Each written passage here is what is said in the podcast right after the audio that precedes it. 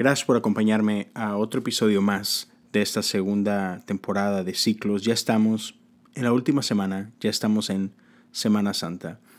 Y hoy, eh, en este día, en este Viernes Santo, vamos a leer Lucas 22, versos 66 hasta el capítulo 23, verso 49.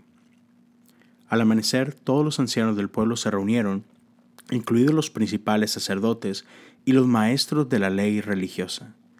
Llevaron a Jesús ante el concilio supremo y le dijeron, Dinos, ¿eres tú el Mesías? Él les respondió, Si lo dijera no me creerían, y si yo les hiciera una pregunta, ustedes no me la contestarían. Sin embargo, desde ahora, el Hijo del Hombre estará sentado en el lugar de poder a la derecha de Dios. Todos gritaron, ¿entonces afirmas que eres el Hijo de Dios? Y él contestó, Ustedes dicen que lo soy. ¿Para qué necesitamos otros testigos? Dijeron, nosotros mismos lo oímos decirlo. Entonces todo el concilio llevó a Jesús ante Pilato, el gobernador romano. Comenzaron a presentar su caso. Este hombre ha estado llevando al pueblo por mal camino al decirles que no paguen los impuestos al gobierno romano y al afirmar que Él es el Mesías, un rey. Entonces Pilato le preguntó, ¿Eres tú el rey de los judíos? Jesús contestó, Tú lo has dicho. Pilato se dirigió a los principales sacerdotes y a la multitud y les dijo, No encuentro ningún delito en este hombre. Pero insistían, con sus enseñanzas causa disturbios por donde va, en toda Judea, desde Galilea hasta Jerusalén.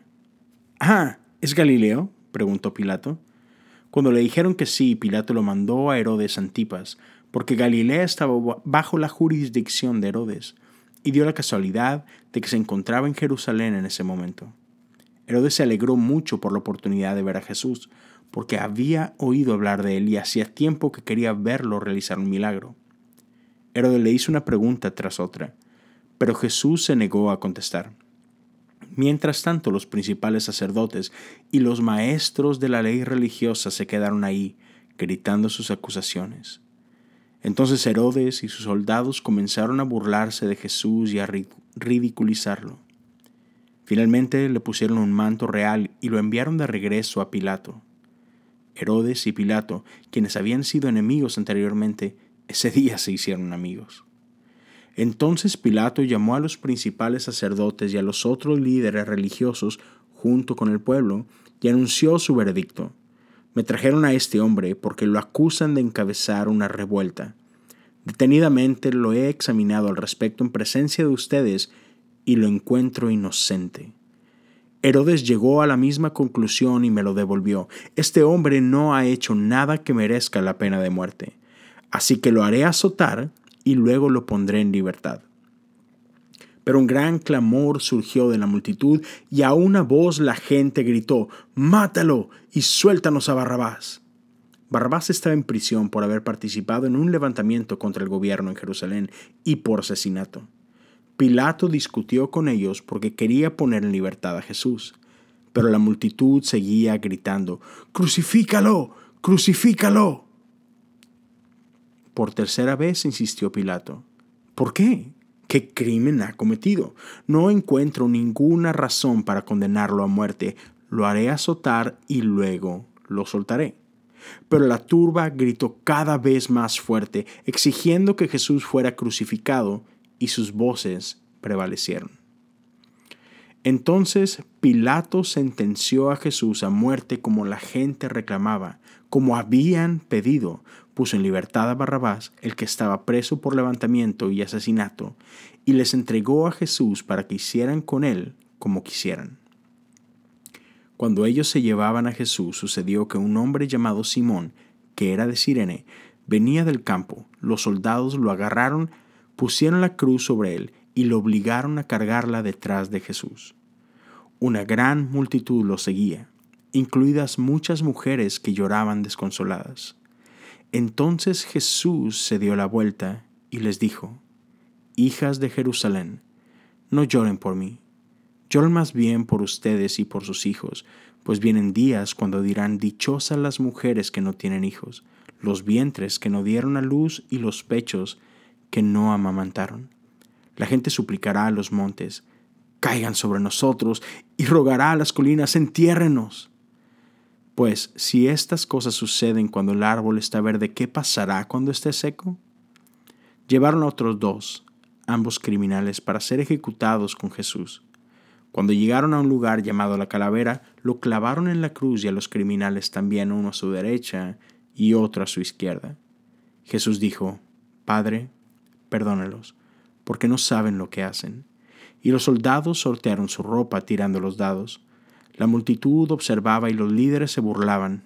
Salvó a otros, decían, que se salve a sí mismo si de verdad es el Mesías de Dios, el elegido.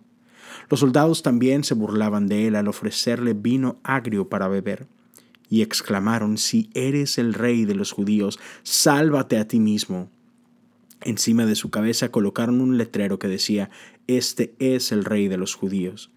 Uno de los criminales colgados junto a él se burló. ¿Así que eres el Mesías? Demuéstralo salvándote a ti mismo y a nosotros también. Pero el otro criminal protestó, ¿ni siquiera temes a Dios ahora que estás condenado a muerte? Nosotros merecemos morir por nuestros crímenes, pero este hombre no ha hecho nada malo. Luego dijo Jesús, acuérdate de mí cuando vengas en tu reino. Jesús respondió, Te aseguro que hoy estarás conmigo en el paraíso. Ya era alrededor del mediodía y la tierra se llenó de oscuridad hasta las tres de la tarde. La luz del sol desapareció y de repente la cortina del santuario del templo se rasgó por la mitad. Después Jesús gritó, Padre, encomiendo mi espíritu en tus manos. Y con esas palabras dio su último suspiro. Cuando el oficial romano, encargado de la ejecución, vio lo que había sucedido, adoró a Dios y dijo, Este hombre era inocente de verdad. Y cuando todas las multitudes que habían venido a observar la ejecución vieron lo que había sucedido, regresaron a casa con gran dolor. Pero los amigos de Jesús, incluidas las mujeres que lo habían seguido desde Galilea, se quedaron mirando de lejos. Este es el Viernes Santo y como se, se llama en inglés Good Friday, buen viernes honestamente te hace preguntar qué de bueno tiene esto. Pero, ¿sabes? La tentación es correr, huir del dolor, huir de, huir de, este sentimiento de derrota y, y, correr el domingo, porque sabemos, nosotros tenemos esta ventaja, sabemos cómo terminó la historia, pero ellos no. Entonces, ya, Medita en eso un momento. Medita en la cruz, medita en, en la muerte de Jesús, medita en su sacrificio, medita en la maldad de los hombres. Pero sobre todas las cosas recuerda que si bien la cruz es una, una muestra de nuestra maldad, la, la, cruz nos deja ver la crueldad del hombre ante, ante la justicia, ante el amor, ante, ante lo bueno, nosotros sacamos lo peor. Pero de la misma forma, la cruz es un reflejo y un recordatorio de la bondad de Dios. Entonces, en medio del dolor, podemos ver la esperanza en medio de el odio también podemos ver el amor. Y en medio de la oscuridad podemos ver la luz. Pero ya no corramos demasiado rápido. Dejemos que, que estas palabras, que estas letras que acabamos de, de leer o de escuchar, ya hagan algo en nuestro corazón. ¿Y por qué no cerramos con nuestra oración? Señor Jesús, ten misericordia de mí, un pecador. Señor Jesús, ten misericordia de mí, tu Hijo. Señor Jesús, ten misericordia de mí, un santo. Dios lo bendiga. Nos escuchamos el día de mañana.